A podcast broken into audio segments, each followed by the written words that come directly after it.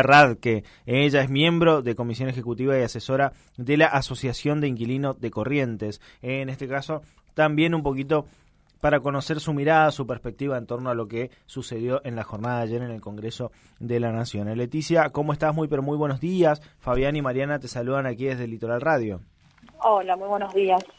Eh, bien, bueno, la verdad es que para nosotros es una jornada triste porque mm, este intento de innovación y finalmente media sanción para la modificación eh, nos perjudica muchísimo como inquilinos. Nosotros pensábamos en instancia de mejorar la norma, de generar incentivos em, tributarios para o impositivos para los propietarios, para, para mejorar la oferta, pero no así eh, que los eh, alquileres vuelvan a pasar, los contratos vuelvan a pasar de tres a dos años y menos que los aumentos sean cuatrimestrales. Para nosotros esto es un perjuicio. Eh, entonces, la verdad es que eh, estamos como eh, un poco ya alertados porque esto podría pasar, pero desolados porque la situación negativa que estamos viviendo se agudiza. Esto le, le preocupa más por el hecho de que puede llegar incluso a precarizar todavía mucho más esta relación de oferta y demanda que existe y que en muchos casos es muy compleja incluso de acceder?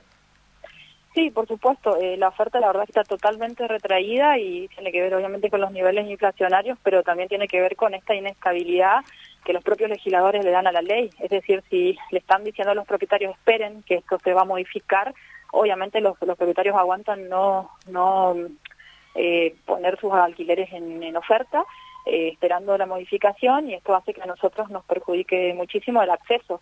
Pero estos aumentos cuatrimestrales, eh, la verdad es que no sé de qué óptica los legisladores piensan que podrían beneficiarnos. por ahí algunos decían no, porque el aumento brusco que se genera anualmente repercute al, inquilino de manera negativa y la verdad es que si va aumentando cada cuatro meses, cada cuatro meses el, aumento es mayor aún. Mm. Entonces no hay forma de dar una explicación de que eso podría ser positivo hacia nosotros. Eh, sí, sí, no. Pensaba también Leticia en esto, ¿no? De si por ahí el aumento es anual y se mantiene el, precio todo el año, de última, la misma inflación va haciendo que por ahí se amortice un poco ese número, pero si el aumento es cada cuatro meses, es como que vos nunca te terminás de acomodar a estar pagando un nuevo precio de alquiler. No, por supuesto, en el acumulado es superior y, al estar perdiendo poder adquisitivo cada cuatro meses, el perjuicio es superior. O sea, no hay ningún aspecto positivo en esta modificación.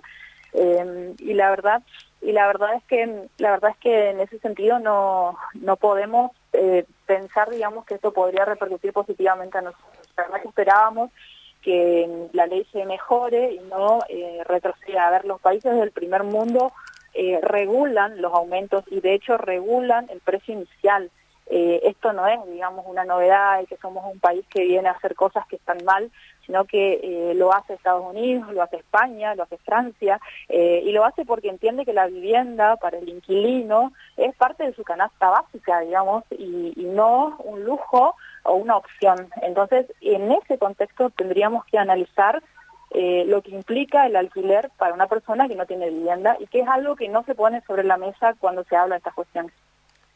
Ustedes como asociación, imagino que también tienen contacto con asociaciones de otras provincias o incluso a nivel nacional. Digo, eh, ¿se ha presentado, ustedes han presentado algo, alguna suerte de pedidos puntuales en donde quieren que se ponga el ojo o que se hubiese puesto el ojo en, en lo que fue el tratamiento de este proyecto?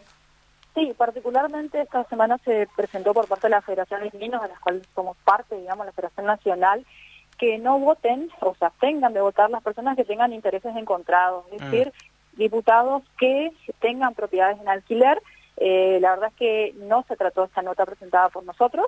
Eh, la verdad es que nos parecía justo y necesario, digamos, que, esto podría ser tratado, porque la verdad es que el, mercado inmobiliario eh, no está manejado por los jubilados que tienen un alquiler para llegar a fin de mes, porque esa persona alquila, el mercado inmobiliario está, está manejado por quienes tienen muchas viviendas como una reserva de valor.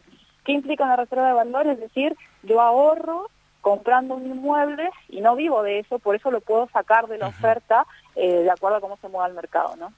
Qué, interesante este planteo, ¿no? Porque al fin y al cabo, en teoría, uno tiene que terminar eligiendo la mejor opción para el inquilino, pero si vos estás votando algo en lo que en teoría te beneficia a vos también, en esto que mencionás, como una suerte de seguir acrecentando mi capital que yo tengo invertido y en el que estoy ahorrando, es como un poquito contradictorio.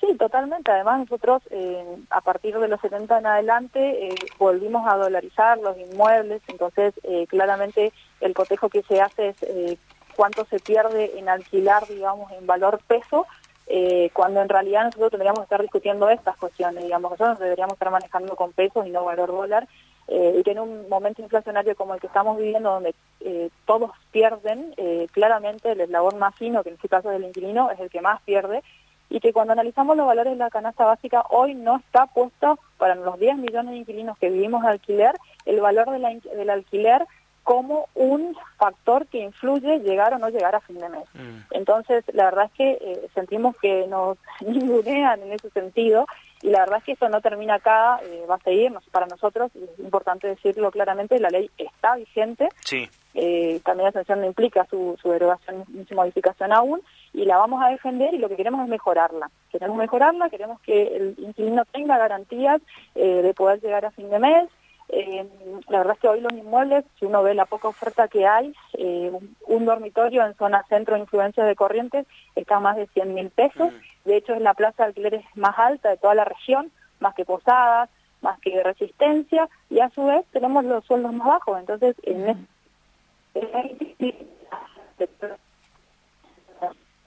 Ahí estamos teniendo unos problemitas para, para escucharte, Leticia, este, ah, pero ahí, ahí te escuchamos mejor, pero me parece interesante esto de eh, puntualizar un poquito en cuál es la situación del, del mercado de alquiler aquí en Corrientes, porque uno por ahí ve este mucho alquiler para estudiantes, mucho de este mercado, digo, en, esta parte de la provincia, pero ustedes cómo están viendo la situación? Recién mencionabas algunos datos. Sí, sí, sí, que nosotros tenemos la plaza eh, más alta, es decir, los valores más altos de la región, eh, quien pueda comparar con los alquileres en Resistencia o en Posadas podrá decir que dentro de las metrópolis de la región tenemos los alquileres más altos cuando los sueldos en general son más bajos. Es decir, hoy un alquiler de una habitación está aproximadamente 100 mil pesos en zona centro influencias y los sueldos eh, están por debajo de valor. Entonces no hay una relación salario, ingresos y valores de alquiler, donde para nosotros los que no tenemos bien, pues ni siquiera, a ver, muchos de nosotros, o estudiantes, o profesionales, o personas que se independizan de su familia, no, no tengo la casa de un familiar donde ir, entonces no tengo otra opción que alquilar estos precios, digamos. Así que bueno, en ese contexto, eh, la verdad es que decimos de vuelta que la ley está vigente y vamos a defender y la verdad es que la queremos mejorar eh, y queremos que los diputados que tengan esta contradicción, digamos, con estos intereses encontrados, sean honestos con la ciudadanía y, no voten por sus intereses y piensen en los inquilinos, ¿no? ¿Ustedes creen que como asociación es factible? Hoy lo hablábamos un poquito nosotros al inicio del programa, porque obviamente es uno de los temas, y acá nosotros somos cuatro personas, por lo menos dos que estamos en el estudio, dos que están del otro lado del vidrio, y los cuatro alquilamos, eh, por lo menos tres de los cuatro alquilamos, y digo, es una cuestión que nos preocupa a todos y pensábamos hoy en la posibilidad que existe de que se pueda pensar en alguna regulación un poco más estricta o una regulación en serio eh, para las inmobiliarias teniendo en cuenta por ahí el destrato que hacen a sus inquilinos o esos requisitos de pedirte dos, tres depósitos cuando no corresponde, pedirte depósitos en dólares en algunos casos dependiendo de lo que alquiles cuando tampoco corresponde. Digo, eh, eh, ¿es posible, crees que sea factible en algún momento avanzar en una regulación así? Sí, nosotros cuando se aprobó la ley eh, hemos, hemos insistido mucho a la ministra en su momento de identidad que se cree un ente regulador para el control, eh, concretamente también obviamente descentralizado en las provincias, para poder eh, generar un seguimiento del cumplimiento de la ley, porque parte del, famoso fracaso, entre comillas, que, plantean de nuestra ley, tiene que ver con la falta de control en su cumplimiento. Entonces, por eso habrán visto ustedes que hay como datos u otro tipo de formas de eludir el cumplimiento de la ley, que en realidad para nosotros tiene que ver con un control que tiene que hacer el Estado, y esto que planteas vos de, solicitudes de depósitos de más o, garantías de más de las que pide la ley y demás, eh, tiene que estar eh, fuertemente controlado y con posibles sanciones a los corredores. Eh, los corredores tienen un colegio que hoy está intervenido, este colegio de corredores tiene que también poner el ojo en el cumplimiento, eh, porque la verdad es que quienes hoy forman los requisitos y los precios son el pequeño grupo de inmobiliaria, que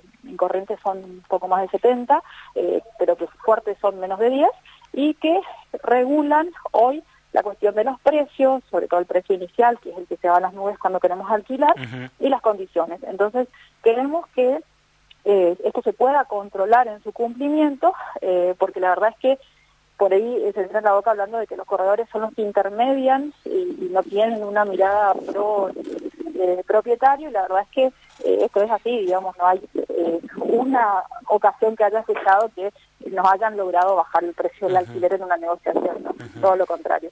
Entonces, sí, nos parece que hay que controlar fuertemente el cumplimiento y la verdad que este retroceso eh, hace que eh, demos marcha atrás, pero nosotros sostenemos, y por eso siempre traigo a colación eh, los otros países, digamos que por ello miramos el modelo en otras cuestiones, en esto tienen una fuerte regulación. De hecho, hay países que tienen contratos de alquiler para vivienda entre 10 y 15 años para dar estabilidad a la persona en arraigarse y, poder generar, digamos, las, las, garantías de, vivienda digna, digamos, en alquiler.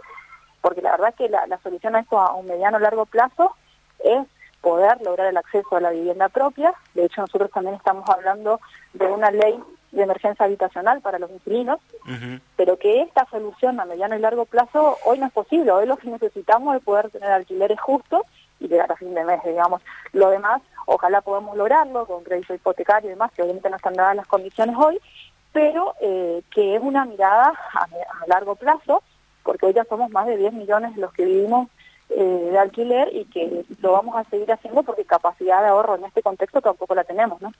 Leticia, eh, uno de los que se considera como fracaso de la ley o quizá más que nada efecto contra eh, inesperado es que se retiraron muchísimas viviendas del mercado de alquileres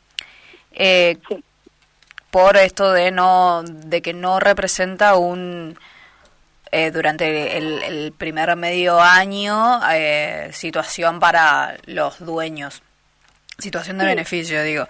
¿Cómo se puede mejorar la ley para, para que eso vuelva, para que todas estas viviendas que hoy se fueron a alquileres temporarios, que le termina rindiendo mucho más al propietario, vuelvan al mercado de alquileres de, de, dos años en el caso que salga esta ley o tres como viene sucediendo en el caso en que no salga. Sí. Eh, mira, nosotros eh, habíamos planteado en un proyecto que se presentó eh, una serie de beneficios impositivos a los propietarios para atraerlos a que, a que vuelvan a ofrecer sus inmuebles pero la verdad es que parte de esta incertidumbre y esta retracción de la oferta tiene que ver con la inestabilidad de la ley. Es decir, permanentemente hubo un ataque a la ley, que la ley se iba a derogar, que no, que no sirve, que etcétera. Entonces, esto hace que el propietario diga, bueno, voy a esperar a ver qué pasa. Y así venimos meses, meses y meses, y este contexto en el que estamos viviendo de la posible reforma es exactamente lo mismo. Entonces, hay una espera permanente del propietario a ver qué pasa con la ley que fija condiciones que el mercado inmobiliario le dice que no deberían fijar. Pero si nosotros analizamos en términos reales, el propietario hoy no estaría desfavorecido porque puede fijar el precio inicial y a su vez al año tiene un ajuste de acuerdo al índice de salario y de consumidor, es decir, no hay un, perjuicio eh, realmente de un impacto negativo eh, eh, total, pero esta retracción tiene que ver con la inestabilidad, que es un poco lo que nos pasa en este país y, que genera inflación también, que es esto de la incertidumbre permanente de qué va a pasar. Eh, así que bueno, ese es el contexto. Nosotros creemos que beneficios impositivos eh, sería una opción, que el protector lo, establecía, y poder lograr seducir de alguna manera a los propietarios que vuelvan a poner en el mercado viviendas. Eh, Leticia, finalmente, pensando en lo que viene, porque bien dijiste, todavía esta ley no está vigente, resta que pase por el Senado y que después sea publicada en el boletín oficial, este... ¿Van a insistir con alguna presentación? ¿Van a insistir con sus pedidos ante los senadores para ver si eh, se puede tratar de eh, no hacer efectiva la aprobación de este proyecto que viene trunco ya incluso desde que nació como ley? Sí, por supuesto, vamos a, continuar con las presentaciones. Eh, bueno, nuestros compañeros fueron a el Congreso y la verdad es que vamos a, seguir insistiendo en esto, digamos, de las convocatorias, la presencia y las presentaciones. La verdad nosotros queremos sostener la necesidad de la regulación eh, del mercado inmobiliario, porque si no lo hacemos ahora o se desregula ahora, eh, lo que va a pasar es que en unos años va a ser peor. Y fue lo que pasó en otros países, por eso hay fuertes regulaciones, sobre todo el alquiler de vivienda, eh, que hay que analizarlo desde ese lugar, digamos, eh, que es una necesidad básica para los que vivimos de alquiler. Así que en ese contexto vamos a continuar y no vamos a declinar, digamos, en, nuestra posición de regulación.